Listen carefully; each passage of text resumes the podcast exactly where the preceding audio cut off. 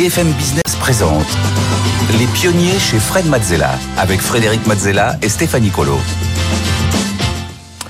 Bienvenue au sommaire cette semaine euh, des pionniers, le tête-à-tête pour commencer avec une pionnière, une très grande pionnière, la première femme européenne à être allée dans l'espace et à ce jour encore la seule française à avoir voyagé dans l'espace. Nous aurons le, le grand plaisir de recevoir une femme à l'humilité hors du commun. Nous recevrons Claudie Aigneret. Et en deuxième partie, c'est le pitch avec deux entrepreneurs. Cette semaine, Cyprien Caille, cofondateur de Never Out, et Eric Nidam, cofondateur de Mia. En dernière partie d'émission, Fred répondra à vos questions que vous nous avez envoyées via la page des pionniers sur le site de BFM Business. C'est Fred vous répond. Voilà, mais avant cela, tout de suite, place au tête-à-tête. Les pionniers chez Fred Mazzella. Le tête-à-tête. Bienvenue dans le tête-à-tête. Euh, bienvenue, bonjour Claudie Agnuret. Bonjour Fred. Alors, tu... j'ai beaucoup d'émotions. Tu es la, la première euh, européenne à être allée dans l'espace. Tu es à ce jour encore la seule française à être allée dans l'espace. Euh, et tu as aussi été deux fois ministre. Tu es une européenne convaincue. On va discuter de tout ça. Alors, tu connais le principe du tête-à-tête. Euh, on va explorer ton esprit pionnier. On va explorer tes émotions et, et tes ressentis quand tu fais toutes ces choses exceptionnelles. Et euh, et alors, bon, ton parcours, je ne sais pas par où, enfin, je vais commencer par le début, mais ton parcours est complètement bluffant. Euh, on dirait que tu as eu, as eu mille vies. Alors, on va repartir du début. Tu, tu es né au Creusot, euh, en Bourgogne. C'est ça, en Saône-et-Loire. Voilà, en Saône-et-Loire. Et euh, tu as 12 ans quand un soir de 1969, tu veilles tard avec ton père, alors que vous êtes en vacances à la Grande Motte, euh, pour regarder les premiers pas de l'homme sur la Lune. Et Eh oui, ce 21, ju 21, juillet 69, un, un, moment magique, fascinant, où je pense qu'on était vraiment très très nombreux à regarder sur cet écran en noir et blanc le premier pas de l'homme sur la Lune, et dans une communion d'étonnement et de fascination. Et ça m'a beaucoup marqué, ouais. Et tu, pensais à l'espace avant ce jour-là? Ça t'a toujours euh, fasciné? Enfin, je sais pas, l'espace, même la science-fiction le. Alors j'étais une petite fille curieuse et un peu exploratrice sûrement. J'habitais aussi euh, en province, donc euh, la possibilité de, sortir dans la nature. Je lisais beaucoup. Pas vraiment de la science-fiction, ça m'est venu après, quand j'ai commencé à nourrir mon imagination avec cette euh, vision et cet accès à un rêve de pourquoi pas aller dans l'espace, pourquoi pas marcher sur la Lune, ce que je n'ai pas fait, mais qui m'a fait rêver. Et, euh, et, tu grandis avec une autre euh, très grande passion, la gymnastique.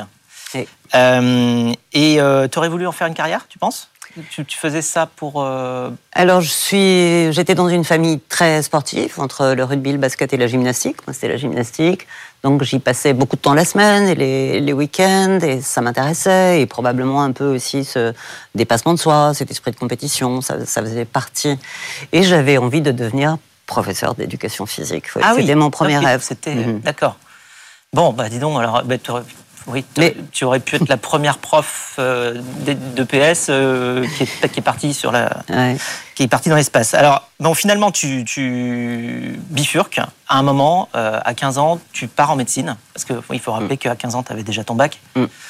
Voilà. Voilà, et, et j'étais un peu jeune pour le sport de haut niveau. Donc j'ai patienté une année en faisant de l'anatomie, de la physiologie, donc en m'inscrivant en fac de médecine. Et ça voilà. tellement bien marché que j'ai oui, continué. Exactement. Tu as patienté euh, un, un, peu de manière studieuse, puisque tu as fini major de, de, ta promo de médecine ouais. euh, à 16 ans. Donc, ouais. Voilà. Donc, euh, donc voilà, je, parlais d'un parcours bluffant. Déjà, ça démarre très très très fort.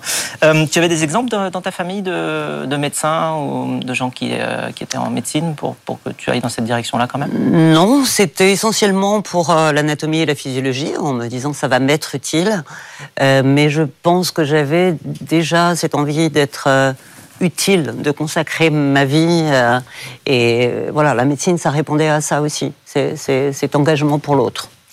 Bon, donc là, on te voit en blouse. Et alors justement, euh, tu, tu, es à l'hôpital Cochin pendant mmh. pas mal d'années. Mmh. Et c'est à l'hôpital Cochin que tu tombes sur une annonce pour devenir astronaute. Voilà, ça, ça peut tous nous arriver. Enfin, moi, je, mmh.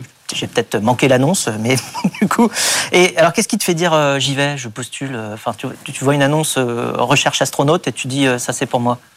Ah oui, parce qu'il y avait la petite graine du rêve d'enfant, euh, l'imagination nourrie par tout ce que j'avais pu lire ou, regarder. Et c'était une évidence pour moi que je devais euh, demander un dossier et candidater. Et effectivement, j'avais même cette confiance que je pouvais y arriver quand j'ai demandé le dossier, c'était vraiment pour, euh, pour aller jusqu'au bout. Alors ça me tentait par euh, l'aventure, euh, ça me tentait parce que bah, il fallait démontrer ce qu'on avait en soi pour aller sur ce chemin, d'abord dans la phase de sélection, puis, puis d'entraînement. donc effectivement, ça m'a paru évident. Et alors, pour pouvoir justement aussi postuler, c'est pour ça que tu as fait un DEA et une thèse? Mm pour arriver à Bac plus 19 Parce qu'en fait, on a compté, c'est Bac plus 19. Oui. Est-ce que tu l'as fait pour justement pouvoir devenir astronaute ou... Alors j'ai répondu à cet appel à candidature du CNES, donc l'Agence française de l'espace, qui commençait à élargir un petit peu les profils des astronautes. Avant, dans la génération précédente, c'était essentiellement des pilotes de chasse, pilotes d'essai militaires. Là, c'était euh, des programmes scientifiques à réaliser à bord des stations spatiales. Donc ouverture à des profils d'ingénieurs, de chercheurs. Euh, il fallait un doctorat. J'avais mon doctorat de médecine, donc mm. j'étais clean pour, euh, pour tenter la, la candidature. Mais j'ai fait ce que peut-être d'autres femmes feraient. Je suis pas sûre que les hommes auraient fait la même chose. J'avais besoin de me légitimer. à sécuriser. Me sécuriser ma confiance dans la réussite en ayant, puisqu'on me sélectionnait comme chercheur, une thèse de recherche. Donc effectivement, j'avais mon doctorat en médecine, ma spécialité de rhumato et traumato sportif, parce que j'ai jamais abandonné le, sport, et j'ai fait une thèse de neurosciences. Oui. Très bien. Alors juste avant que Stéphanie vienne nous, montrer une autre séquence, euh, puisque Stéphanie vient euh, pour euh, amener des, contenus additionnels et des questions. Alors tu es sélectionné 1000 candidats, 900 hommes, 100 femmes. Vous êtes 7 sélectionnés pour être candidat astronaute. Mhm. Euh, qu'est-ce que tu ressens quand tu, quand tu sais que tu vas partir en Russie pour, euh, pour l'entraînement? Est-ce que tu as une peur, une appréhension? Enfin, tu dois aussi quitter ce que tu es en train de faire. Mm. Euh, tu, tu, pars pour 9 ans, 10 ans en, Russie? Alors en 85, quand j'ai été sélectionnée, j'étais candidate astronaute. Et il faut devenir astronaute. Oui assigner une mission, ce qui est, ce qui est l'étape suivante. D'où la thèse de science et voilà. si j'avais candidaté, c'est que j'étais disponible pour tenter l'aventure. On ne se lance pas dans une aventure comme ça si on a des liens trop forts ou des choses qui vous contraignent. Donc la disponibilité euh, intellectuelle et relationnelle, je, je l'avais. Donc j'ai mis le paquet pour me préparer et pour me dire à un moment donné, je serai la bonne personne au bon endroit avec les bonnes compétences. Tout ce qui est arrivé un petit peu plus tard. Et effectivement, en 92, je suis partie à l'entraînement pour préparer ces missions spatiales. Très bien. Stéphanie. Et le 17 euh, août 1996, vous êtes la première française à aller dans l'espace. Vous effectuez un vol de 16 euh, jours à bord euh, de la station orbitale russe Mir. Dans le cadre de la mission franco-russe Cassiopée, vous menez des expériences scientifiques, biologiques, avec des, petits animaux, mm. des, salamandres par exemple. en octobre 2001, vous repartez dans l'espace, mais cette fois, vous séjournez dans la station spatiale internationale. Vous êtes la première européenne à bord de l'ISS. Vous êtes ingénieur de bord numéro un euh, dans le cadre cette fois de la mission Andromède. Pendant dix jours, avec l'équipage, vous remplacez la capsule Soyuz de secours de l'ISS mhm. et vous euh, menez un certain nombre euh, d'expériences scientifiques. C'est ça. Et alors, c'est à cette occasion-là aussi que tu as eu ton passeport d'humain. Je crois, que, tu l'as amené, tu m'as montré ton passeport oui, Voilà, je vais, je vais vous le montrer, le partager. Parce qu'effectivement, les astronautes, on n'est pas très nombreux. On est 590 dans le monde, je crois, euh, aujourd'hui, dont 69 femmes, hein, pour compléter ce que tu disais tout à l'heure. Et nous sommes des envoyés de l'humanité. Voilà, donc tu as un passeport si jamais donc, te perds dans euh, l'espace, les extraterrestres te, savent où tu habites. Éventuellement. J'espère quand même que je reviendrai sur Terre. Oui, bah, peut-être pas à l'endroit où on nous attend. Et donc, euh, effectivement, voilà, un passeport spécial qui m'a été délivré, envoyé de l'humanité euh, au cas d'un atterrissage, éventuellement d'une rencontre avec un extraterrestre, mais je suis pas sûre. Tu en as vu Tu as eu le temps de regarder par le hublot? J'ai regardé par le hublot, je les ai cherchés, mais je les ai pas vus. C'est vrai. Mhm. Mais je continue à chercher. Oui. Mhm. Je crois que tu peux nous remontrer ton, passeport parce que je ne sais pas si on, l'a bien vu. Un peu plus haut, faut le mettre un peu plus haut. Voilà. Alors, c'est passeport bleu, hein, on n'a pas tous des passeports bleus voilà, qui avec mon premier vol tamponné parce que je l'ai monté avec moi dans la ah station spatiale, donc avec ah un tampon qui n'existe au, check-in, il y a. Cap bord de la. oui, au passage de la douane, il n'y a pas. Mais par contre, dans la station, euh, le tampon. Donc c'est un passeport qui a vraiment volé que j'avais eh avec moi. C'est incroyable. Mhm. Euh, alors ce qu'il faut préciser quand même, c'est qu'il euh, n'y a pas eu deux missions, il y a eu trois missions en fait, puisqu'il y a eu Mir, Carla et ISS, puisqu'en fait tu es quand même monté euh, sur Mir, tu es redescendu, tu es devenu maman et euh, tu, es remonté. Alors, il faut quand même rappeler ce que ça veut dire quand on monte dans, le, dans un Soyuz. Hein. Monter dans un Soyuz, c'est s'asseoir sur à peu près 400 tonnes d'explosifs mhm. pour faire deux jours de voyage et rejoindre la station euh, en orbite à 408 km mhm. d'altitude. Mhm. Et le, cette, cette station-là avance à 28 000 km/h. Donc ça cumule à peu près tous les dangers de mort possibles, hein, c'est-à-dire mort par explosion, par chute d'altitude et par vitesse. Euh, qu'est-ce que tu ressens quand euh, en fait tu, vas décoller et mm. tu as donc euh, ta fille de 3 ans et demi qui, qui a dû te regarder décoller d'ailleurs peut-être? Oh Oui. Alors on a bien sûr un long entraînement. Donc on se sent compétent, on s'est formé, on a appris des choses nouvelles. Hein. Je ne suis pas restée que médecin et chercheur, je suis devenue ingénieur, j'ai appris plein de choses pour me sentir compétente avec les autres membres d'équipage. pour, pour cette, cette mission. Après, j'ai évolué avec le système russe, fusée Soyuz, capsule Soyuz, très fiable. Il y avait eu 1500 Soyuz tirés avant que je ne, que je ne vole. Donc c'est un système très fiabilisé. Donc on se sent en confiance, soi-même, avec les autres et avec la technique. Et vraiment, j'ai ressenti ça comme ça. Après, j'ai laissé quand même une petite lettre à ma fille, qui était le dernier chapitre du, du Petit Prince. Ah. Quand le Petit Prince s'en va et qui demande à ce qu'on le retrouve dans les étoiles. Quel est ton plus beau souvenir de l'espace?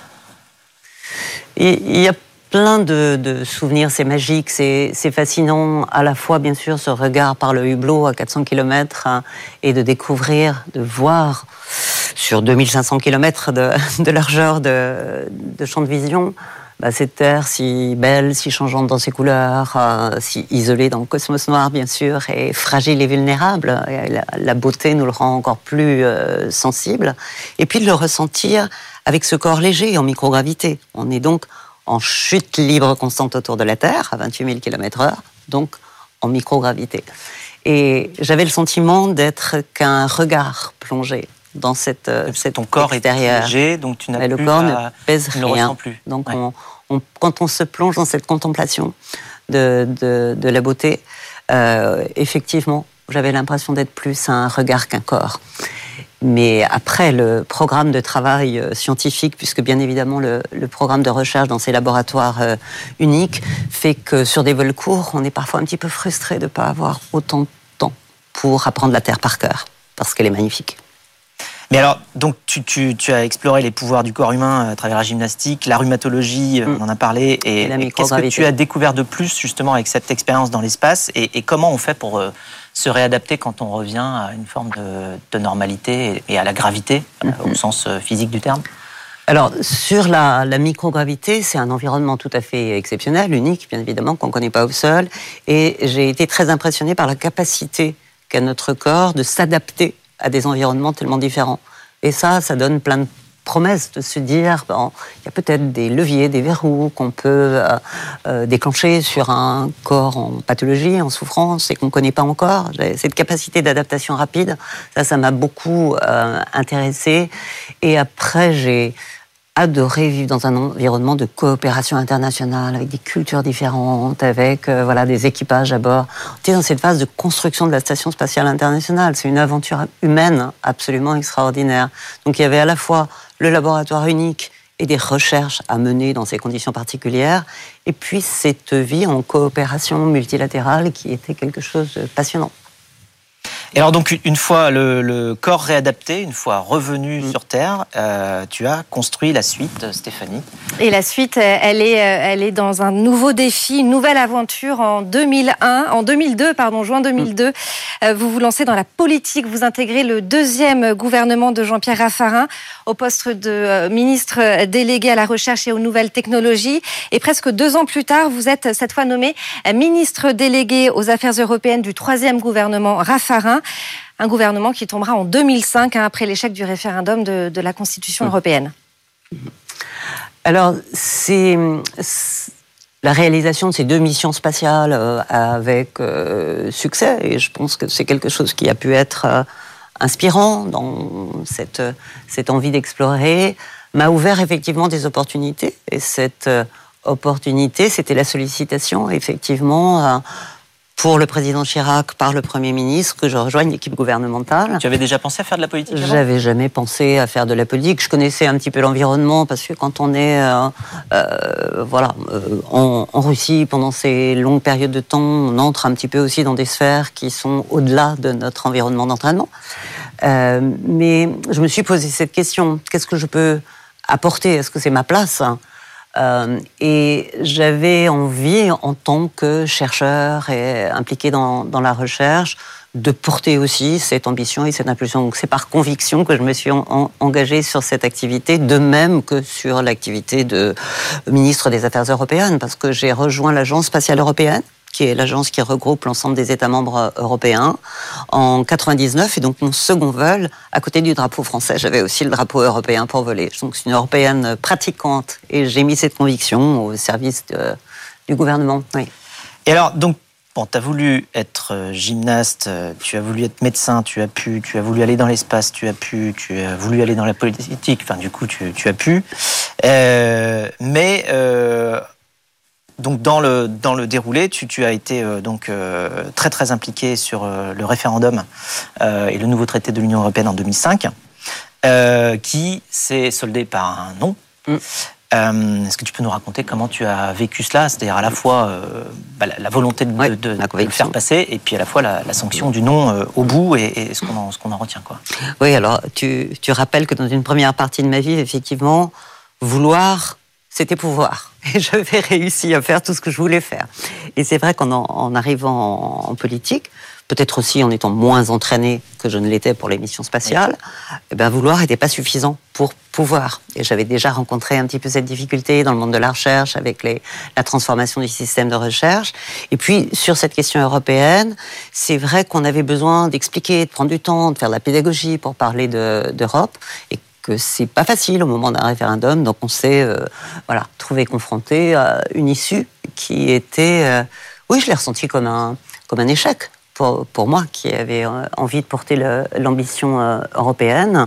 Alors ce n'était pas un échec dont j'étais coupable, mais quelque part je faisais partie de, cet échec-là.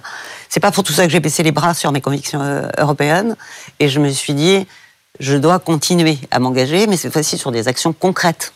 Voilà porter des projets. Et c'est aussi comme ça qu'on peut construire l'Europe. Donc je suis revenu à l'Agence spatiale européenne pour travailler sur ces projets européens. vers l'espace. Euh, justement, tu, tu rejoins mm. euh, l'ESA, donc la European Space Agency. Euh, et donc tu, tu, vas donc tu vas porter tout ton bagage, toutes tes connaissances euh, dans ce domaine-là pour essayer de pour construire quoi euh, juste à ce moment-là? On était dans cette phase de euh, d'écriture plus précise de ce que devait être cette politique spatiale européenne, avec à la fois la Commission européenne, l'Union européenne, et puis cette agence intergouvernementale qui est l'agence spatiale européenne. Donc, tu peux l'imaginer, beaucoup de discussions, de négociations, de... et concrètement, ça allait pas aussi vite que j'aurais pu euh, souhaiter que ça avance. Les choses ont progressé dessus, depuis, mais pas encore complètement résolues. Mais euh, voilà, c'était une étape où je piétinais un petit peu sur ma volonté d'aller concrètement euh, vers ces, ces activités. C'était pas des projets techniques, mais c'était un projet politique. Alors, donc oui, justement, à la fin de cette expérience-là, tu, tu, dis que tu fatigues, tu t'ennuyais par dire un autre mot. Un peu insatisfaite par, le rythme de la progression. Mm. Oui.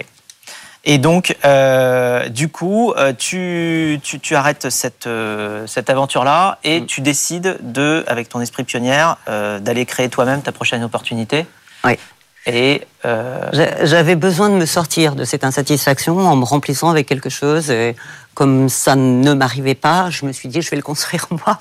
Et donc je suis allée proposer euh, au gouvernement, au Premier ministre d'ailleurs, de euh, d'aider le Palais de la Découverte et la Cité des Sciences et de l'Industrie à se transformer pour être euh, les centres de sciences et les musées de sciences du 21e siècle, parce que voilà, parler de la science, de la technologie, de, des carrières, des métiers, de tout ce que ça représente comme potentialité, si toutefois on, on l'imagine bien de, de, façon responsable, voilà, et en réunissant les deux entités pour que le rayonnement national, international soit, soit plus fort, tout en gardant ben voilà, la, la, merveilleuse différence de ces deux, deux maisons qui donnent tous appétit pour la science. Pour la science, qui est, euh, qui, est, bah, qui est une grande justement motivation de ta part, qui est de démocratiser l'accès à la science, l'éducation par la science, oui. euh, et, et, et, de mettre la science et l'ingénierie en culture, parce que c'est pas un domaine qui est réservé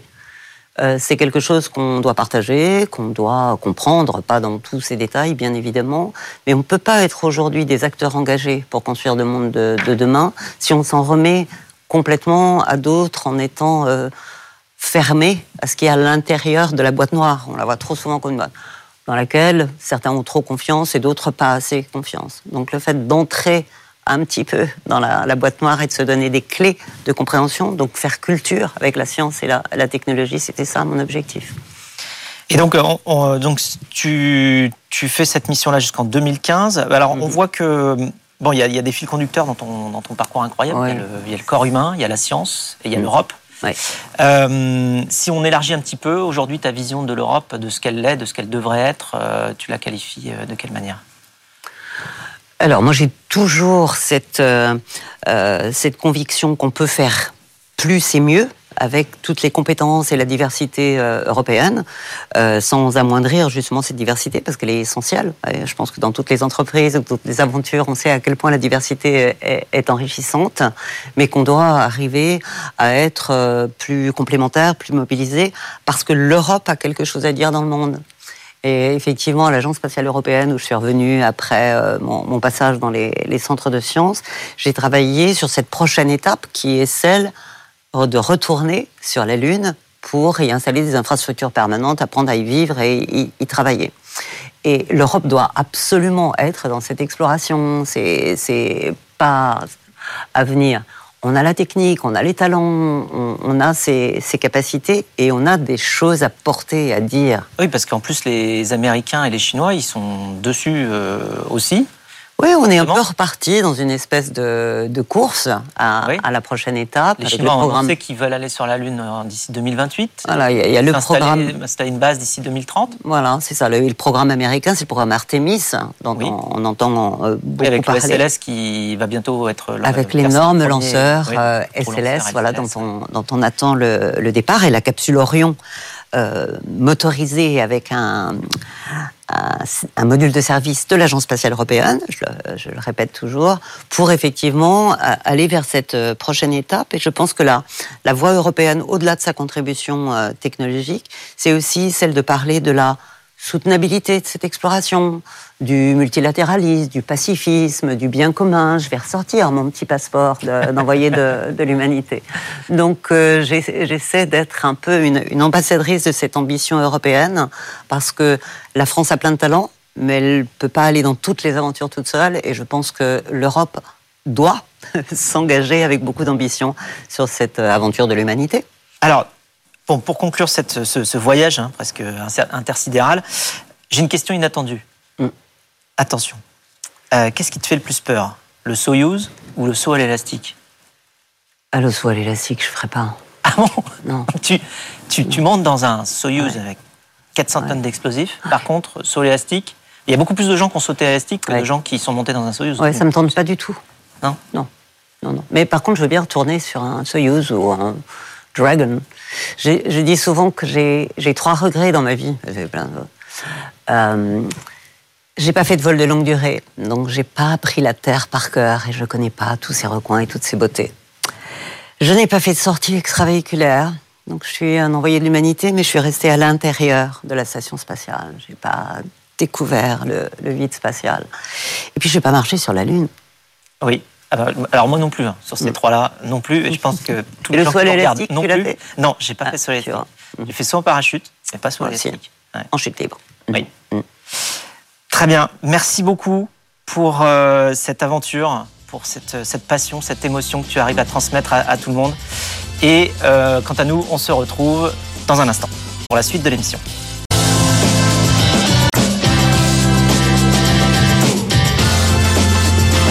BFM Business présente Les pionniers chez Fred Mazzella avec Frédéric Mazzella et Stéphanie Colo. Les pionniers chez Fred Mazella, on continue avec euh, le pitch et euh, donc avec Stéphanie euh, comme d'habitude et puis Julie Ranti qui nous a rejoint aujourd'hui pour coacher nos pitchers. Julie qui est donc entrepreneur, fondatrice des EcoStart, qui était dans l'équipe fondatrice de Vivatech, un tout petit, le plus grand salon en fait de, de l'innovation en Europe. Euh, et donc, euh, chaque semaine, nous recevons des pitchers qui viennent nous présenter euh, leurs idées.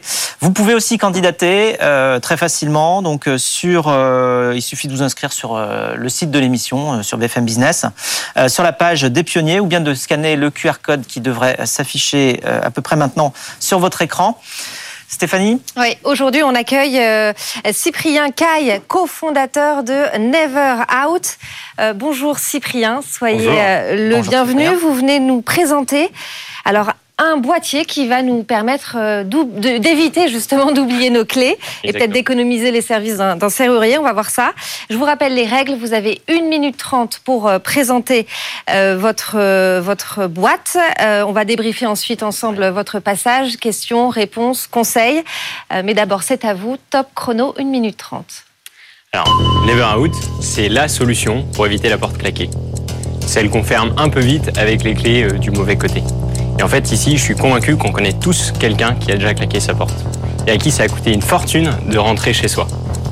Donc chez Never Out, on s'est dit, c'est pas possible, en fait, qu'on ait à dépenser le moindre euro pour pouvoir rentrer chez soi, puisque c'est un de nos droits finalement les plus fondamentaux. Il faut savoir qu'en France, une personne sur trois claque en moyenne sa porte une fois dans sa vie. Que, en gros, il faut dépenser 639 euros en moyenne pour ouvrir sa porte, quel que soit le jour ou l'heure de la semaine durant laquelle euh, cet événement arrive. Et que dans 40% des cas, c'est même plus de 1000 euros qu'il va falloir dépenser. Donc nous, on s'est dit, c'est pas possible, il faut qu'on trouve une solution. On a donc développé un boîtier qui s'appose sur le cadre de la porte, ce qu'on appelle le chambranle, et qui va détecter l'ouverture de la porte. C'est à l'intérieur, ça modifie pas la serrure.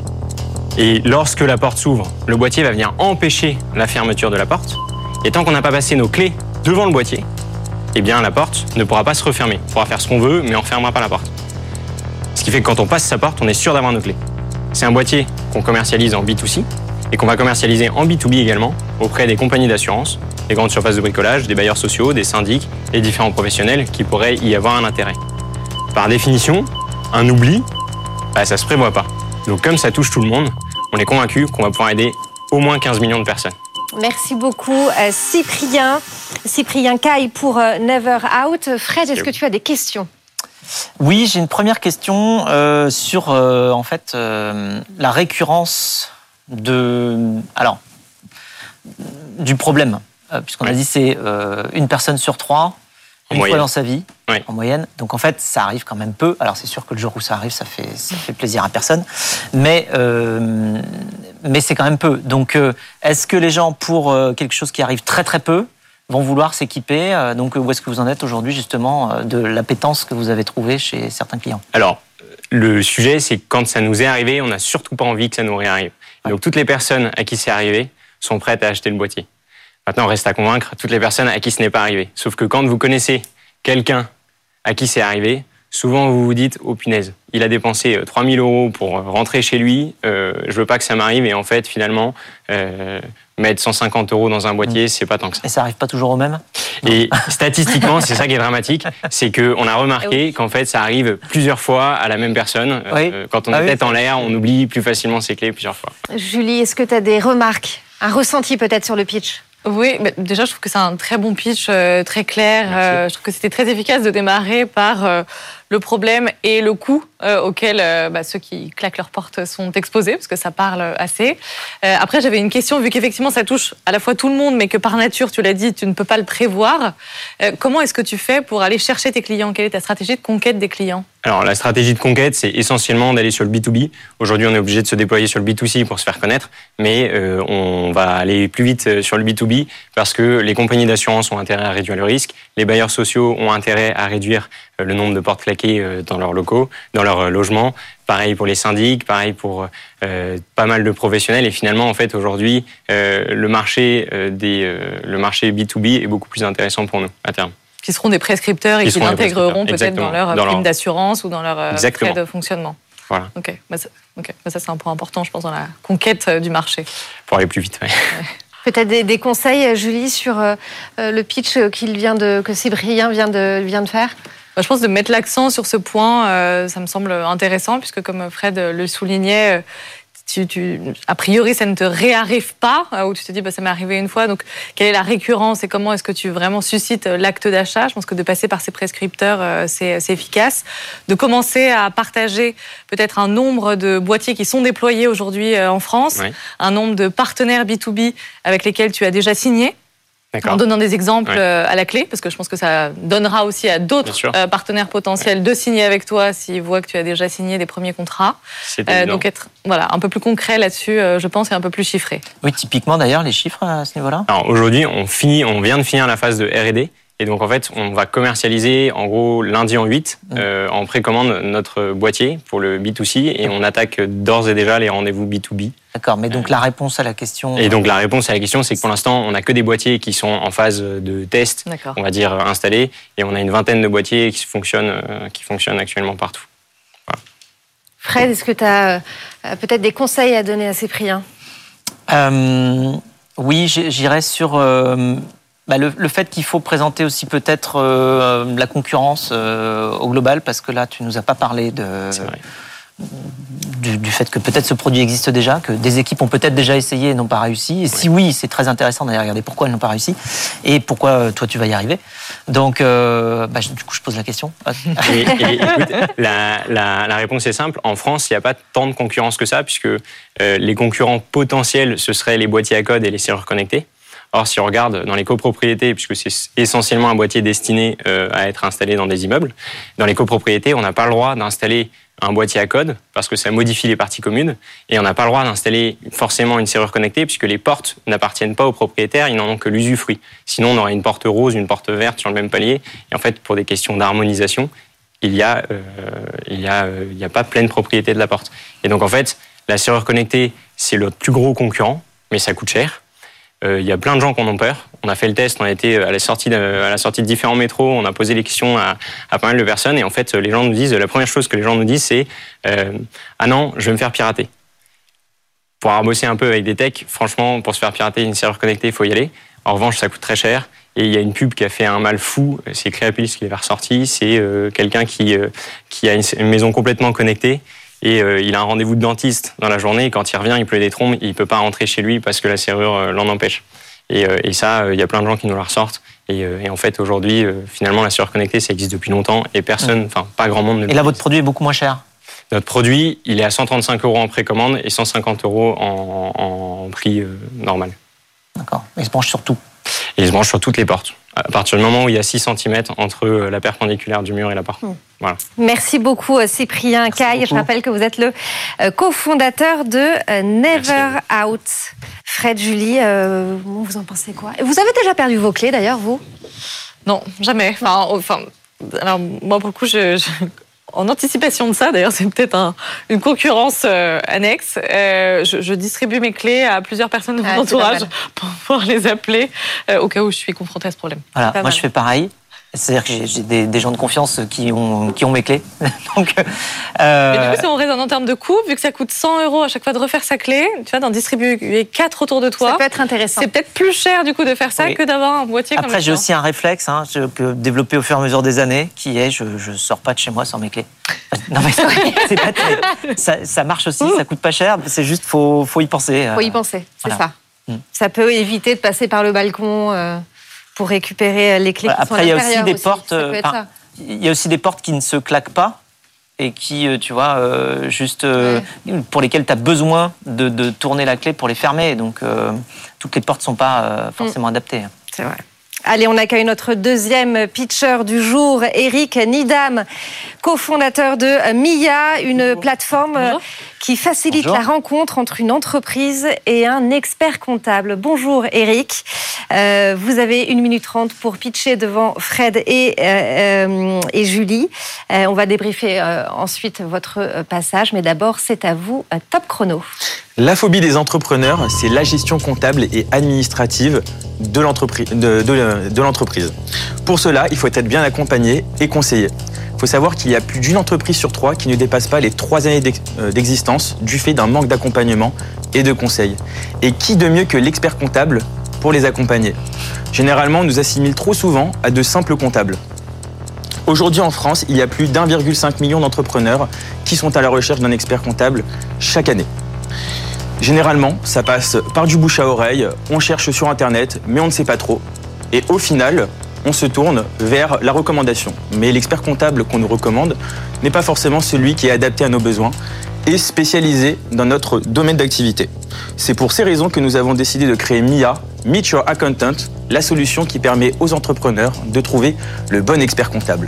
Concrètement, comment ça marche? On fait une recherche par critères, euh, on remplit un petit un court formulaire, euh, l'équipe MIA appelle l'entrepreneur pour qualifier ses besoins et enfin, nous, les mettons en relation avec trois experts comptables en moins de 24 heures. Chaque expert comptable, nous les connaissons et nous savons comment ils travaillent. MIA, en quelques chiffres et en seulement 6 mois, c'est plus de 200 experts comptables, plus de 100 entrepreneurs accompagnés et nous sommes accélérés par l'ordre des, experts comptables via Inest. Et nous avons toute une profession derrière nous. On est je suis accompagné dans ce projet avec Akan, mon associé, et euh, notre développeur qui est aussi associé au projet. Merci beaucoup, euh, Eric Nidam, donc pour euh, Mia. Fred, est-ce que tu as des questions? J'imagine que oui. Oui. Comment alors, je, ne connaissais pas la solution, donc typiquement, il faut, évangéliser. Par contre, je confirme qu'il y a un problème. Oui. comment vous comptez vous faire connaître alors, de, votre cible, enfin des entrepreneurs Les entrepreneurs, bah, aujourd'hui, on a réalisé une dizaine de partenariats avec des groupes d'assurance, des groupes de gestionnaires de patrimoine. Nous nous sommes implantés dans une dizaine d'incubateurs et euh, nous intervenons dans ces incubateurs pour faire connaître la solution avec nos experts comptables dans des office hours, dans des masterclass, mais aussi on fait ça dans des universités, des masters entrepreneuriaux.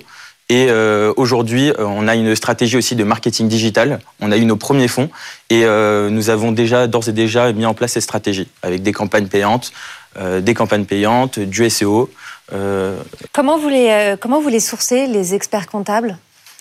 Alors, euh, les experts comptables, aujourd'hui, nous les sélectionnons. nous les sélectionnons dans le fait qu'on a incubé à l'ordre des experts comptables, ce qui nous donne pas mal de visibilité. aujourd'hui, on est aussi, on, a, on est accompagné par, par un board qui nous donne aussi cette visibilité auprès des experts comptables. On nous recommande. Et comment aussi on les sélectionne? Bah, en, gros, il faut être inscrit au tableau de l'ordre des experts comptables. Et euh, il, faut il faut mettre en avant trois spécialités. On a, repris, on a repris le, dossier des spécialisations qui avait été mis en place par l'ordre initialement. Et ton modèle économique aujourd'hui, c'est de prendre une commission sur euh, la mission que va réaliser l'expert comptable? Exactement. Aujourd'hui, nous sommes sur la commission d'apport d'affaires à la signature de la lettre de mission et non sur les mises en relation, comme ce qui peut être fait euh, sur, par nos concurrents. Donc nous, on est en fait une plateforme d'acquisition et on est, on est dans la qualification de prospects. Et derrière, on va tendre aussi avec un abonnement et on va mixer les deux. Un abonnement qui te donnera accès à quoi? En fait, l'abonnement pour l'expert comptable, il va permettre d'être référencé, d'avoir de la visibilité, d'être dans une communauté, d'avoir euh, de la valeur, parce que aussi nos, partenariats apportent de la valeur aux experts comptables. On les inclut, euh, comme j'ai pu vous le dire précédemment, dans cette aventure euh, avec des office hours par exemple, et avec les différentes fonctionnalités qu'on va proposer, cet abonnement sera justifié on va les mettre en avant, on va les rendre disponibles et accessibles, tout sur une même solution. Parce qu'aujourd'hui, c'est pas possible. Merci beaucoup. Merci beaucoup, Eric Nidam. Je rappelle que vous êtes le euh, cofondateur de euh, MIA. Merci. Merci, beaucoup, Eric. Fred, tu as, un bon, un bon expert comptable, toi? Oui, mais c'est mais euh, tu vas pas me dire non, c'est sûr. On en a eu plusieurs. Non, non, mais c'est-à-dire qu'effectivement, c'est pas facile quand on démarre de trouver un expert comptable qui va nous suivre. Euh, évidemment, il faut, faut, une grande confiance hein, dans cette, euh, cette personne-là qui va nous accompagner, euh, parfois dans la, dans la structure. donc oui, suivant le, même suivant l'évolution de, de, la société, on peut avoir ensuite, on peut changer d'expert hmm. comptable, on peut avoir tout le temps le même, on peut en avoir plusieurs. donc c'est vrai que c'est une problématique et qu'aujourd'hui ça se passe beaucoup par recommandation d'un autre Bouche à oreille. Et... C'était un peu une de mes questions. Je me demandais pourquoi c'est si compliqué de trouver un expert comptable. Est-ce que c'est parce qu'il n'y en a pas assez euh, Et du coup, ça poserait un sujet sur euh, le côté euh, offre de la marketplace? Est-ce que c'est parce qu'ils ne communiquent pas suffisamment Auquel mm. cas, une des principales promesses, c'est ça? Mm. c'est leur donner plus de visibilité, de les connecter. Je me, je me demande un peu. C'est dur de trouver, mais tout le monde en a un quand même. Donc tout le monde finit par trouver. Non, mais c'est pas comme ça. Parce que c'est obligatoire aussi. C'est obligatoire. Mm. Donc il y a un moment, comme c'est obligatoire, t'as pas le choix. tu finis par trouver. Mais c'est vrai que c'est pas très facile à trouver. Ou d'en trouver un de confiance. Et du coup, c'est peut-être le côté, tu l'as un petit peu effleuré tout à l'heure, c'est le côté confiance, de trouver le bon expert comptable oui. qui va faire la différence. C'est sûr. Mais donc après, il y a l'histoire de la construction de confiance. Ouais. Euh, S'ils n'ont pas trop le droit de mettre des étoiles, euh, euh, comment ils vont faire Parce qu'en fait, mine de rien, la recommandation, quand Mm. quelqu'un recommande un expert comptable, c'est des étoiles qui donnent. Ça vaut les étoiles, ouais, ça vaut les absolument. Ouais. Bien sûr. Bon, Peut-être que ça évoluera. On, on suivra ça en tout cas avec attention. Merci beaucoup Julie. On te retrouve euh, la semaine prochaine. Et si vous, évidemment, vous voulez aussi euh, venir pitcher devant Fred et Julie, eh bien vous pouvez. Rendez-vous sur la page des pionniers sur le site de BFM Business. Il y a également le QR code qui s'affiche sur votre écran. Fred, on reste ensemble pour euh, la fin de cette émission consacrée aux questions des euh, téléspectateurs, auditeurs, internautes, internet, internautes, pardon. Euh, C'est Fred vous répond. Les pionniers chez Fred Mazzella. Fred vous répond. On continue avec euh, vos questions. Euh, Fred vous répond. Euh, chaque semaine, vous pouvez me poser des questions via le site, sur le site des pionniers, et concernant votre activité, votre business, votre, le monde de la tech, l'entrepreneuriat, enfin tout ce qui, tout ce qui pourrait être pertinent dans ce cadre de, des pionniers. Alors donc Et cette justement, semaine. Et justement, comment faire pour euh, envoyer vos, questions? C'est très simple, soit c'est par écrit, euh, soit vous pouvez également envoyer euh, des vidéos. Ça se passe sur la, page des pionniers, sur le site de BFM Business. Il y a aussi un QR code hein, qui s'affiche sur votre écran. Fred, on commence avec une première question, celle de Rebecca. Comment optimiser un produit qui, a, qui séduit déjà des early adopters, des, clients avant-gardistes, mais qui pourrait être utilisé par beaucoup plus de monde? Alors, quand on construit un produit, il faut, voir qu'un produit, euh, alors surtout dans le domaine euh, des, services, il est jamais terminé. hein. Euh, C'est-à-dire que, voilà, on peut parler de produits physiques ou de produits de type service, mais en tout cas, en ce qui concerne l'un comme l'autre, il faut avoir l'idée qu'un produit, ça évolue et que justement, de notre côté, on doit le faire évoluer en permanence pour l'améliorer, pour aller séduire de plus en plus de personnes qui voudront l'utiliser. Donc, la, la feedback loop, hein, c'est-à-dire le, euh, le retour entre l'usage et la conception euh, est extrêmement important. Chez Blablacar, on avait un, principe euh, depuis le début euh, qui disait euh, think it, build it, use it, c'est-à-dire euh, on pense, on construit et on utilise. Et alors ça, cette boucle-là, elle est extrêmement importante pour justement euh, pouvoir progresser. Euh, et donc ensuite, quand on, quand on est dans cette démarche-là, faut pas non plus vouloir toujours euh, aller euh, développer 50 fonctionnalités. Parfois, il faut en retirer. Euh, Il faut aller à la simplicité. ah oui, de toute Ouais. manière, un produit qui marche, c'est un produit simple. Mm. Euh, donc, euh, il faut parfois retirer des choses qui sont inutiles. Il faut y penser. Euh, épurer, c'est aussi un travail de progression euh, du- d'un produit. Euh, et, et un produit, quand il est réussi, euh, euh, j'aime bien dire qu'un produit, c'est comme un toboggan, en fait. C'est-à-dire que euh, on ne parle pas d'un toboggan, généralement, Ouais. on parle de la descente, on parle du plaisir qu'on a eu Hmm. à, euh, à faire du toboggan, mais on ne parle pas de la couleur du toboggan, ni de sa hauteur, ni de je ne sais quoi, Toutes les, tous les détails techniques qui pourtant il a, il a bien fallu euh, construire. Euh, et donc quand on a réussi cela, c'est-à-dire que les gens ont utilisé le produit, mais qui ne parlent pas du produit, mais qui parlent de leur expérience, on a gagné. C'est-à-dire que moi, en, en covoiturage, ce que j'adore, c'est quand les gens me disent Ah oui, j'ai utilisé Blablacar euh, et euh, j'ai rencontré euh, quelqu'un de formidable, voilà, on a discuté de musique pendant deux heures, voilà. Et donc là, je me dis Ah bah tiens, il a utilisé le produit et il s'en est même pas rendu compte. Et ce, qu'il a, ce dont il se souvient, c'est son expérience. Mais il n'est pas en train de me dire ah oui il y avait un bouton qui était euh, en trop ou mal placé ou j'ai pas réussi à faire ci j'ai pas réussi à faire ça Euh, parce que là ça veut dire qu'on rentre dans la technicité et qu'on n'est pas passé dans la logique du toboggan. Autre question, celle de Sofiane. J'ai vu que vous lanciez une nouvelle boîte. Qu'est-ce qui vous a remotivé? La nouvelle boîte? Euh, C'est une nouvelle aventure, c'est ton nouveau bébé, hein, c'est Captain Cause, une, une plateforme qui permet aux entreprises de faire facilement euh, des dons à des associations, c'est ça? Oui, de faire des dons à des associations en impliquant leur communauté. Leur communauté étant euh, leurs collaborateurs, leurs clients, leurs partenaires. C'est-à-dire typiquement pour des cadeaux de fin d'année, par exemple, Ouais. euh, soit à des partenaires ou des clients, soit aux collaborateurs, eh bien, on peut choisir d'aller, plutôt que de, de, de fabriquer des objets à l'autre bout de la planète et de les envoyer par, par logistique complexe, eh bien, tout simplement, euh, envoyer un don. Euh, offrir un don, c'est un vrai cadeau, surtout que, euh, évidemment, la personne qui va recevoir le don va choisir l'aiguillage de ce don. Il va pouvoir aller voir des causes environnementales, des causes sociales, des causes de santé, pour aller eh bien, mettre cet argent-là dans les, dans les, au meilleur endroit. Et donc, ce qui m'a oui, ce qui m'a remotivé. Oui, remotivé. Bon, déjà, je ne pensais pas euh, retomber amoureux quelque part d'une idée, parce que j'étais tombé amoureux du covoiturage. Je suis toujours amoureux du covoiturage, évidemment. Euh, et, et, je m'étais dit que bon, euh, peut-être ça n'arrive qu'une fois dans une vie d'avoir une, euh, une telle passion. Et en fait, non. Euh, là, bon, cette idée-là, d'une part, me séduit énormément. D'autre part, elle répond à une problématique euh, assez, euh, évidemment, euh, colossale, que ce soit en termes de, la, problématique du changement climatique ou bien tout ce qui peut être les, les problèmes sociétaux qui en découlent ou pas, mais en tout cas auxquels on fait face aujourd'hui. et donc, c'est une très grande cause à laquelle, enfin, c'est des très grands défis auxquels il faut qu'on s'adresse. Et d'une certaine manière, j'avais envie de trouver un moyen pour que les entreprises contribuent à leur manière, et donc les individus que nous sommes tous en travaillant dans différentes euh, sociétés, eh bien contribuent aussi à cela. Euh, et donc ça m'a poussé. Il y a aussi, j'ai eu un déclic, euh, enfin vraiment un déclic de, je me suis dit, il faut vraiment agir. je m'en souviendrai toute ma vie. C'est quand j'ai vu passer la marche du climat des jeunes rue du 4 septembre, là, entre Opéra et, République et que sur les panneaux, les jeunes portaient des panneaux qui disaient quand je serai grand, je voudrais être vivant. Ouais.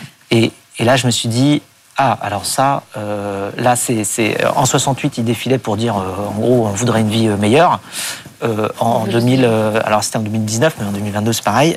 là, il défile pour dire, on voudrait juste être vivant, tout court. Donc, donc oui, ça m'a beaucoup secoué, et je me suis dit que j'allais mettre tout ce que j'ai appris en entrepreneuriat au service de cela. Je me suis associé avec quatre cofondateurs euh, fabuleux, très jeunes, de, euh, ils sont quasiment tous de la génération Z, donc ils sont très très concernés, ils sont, euh, bon, ils sont formidables. Ben voilà pour le nouveau projet, euh, projet même pas, nouveau bébé. Ah, Ça y est, c'est lancé. CaptainCause.com, tout est tout est live, c'est lancé. Et là, on a déjà des, sociétés qui euh, utilisent euh, justement Captain Cause pour aller distribuer des dons à leur communauté. Et eh ben, longue vie à Captain Cause. Merci beaucoup, euh, Fred. Si vous aussi vous avez des questions, c'est très simple. Vous allez sur la page des pionniers sur le site de BFM Business. Il y a aussi un QR code qui s'affiche sur votre écran. Fred, c'est fini pour aujourd'hui, mais on se dit aujourd'hui. à la semaine prochaine. Oui, à la semaine prochaine. Bon week-end. Bon week-end. Les pionniers chez Fred Mazzella sur BFM Business.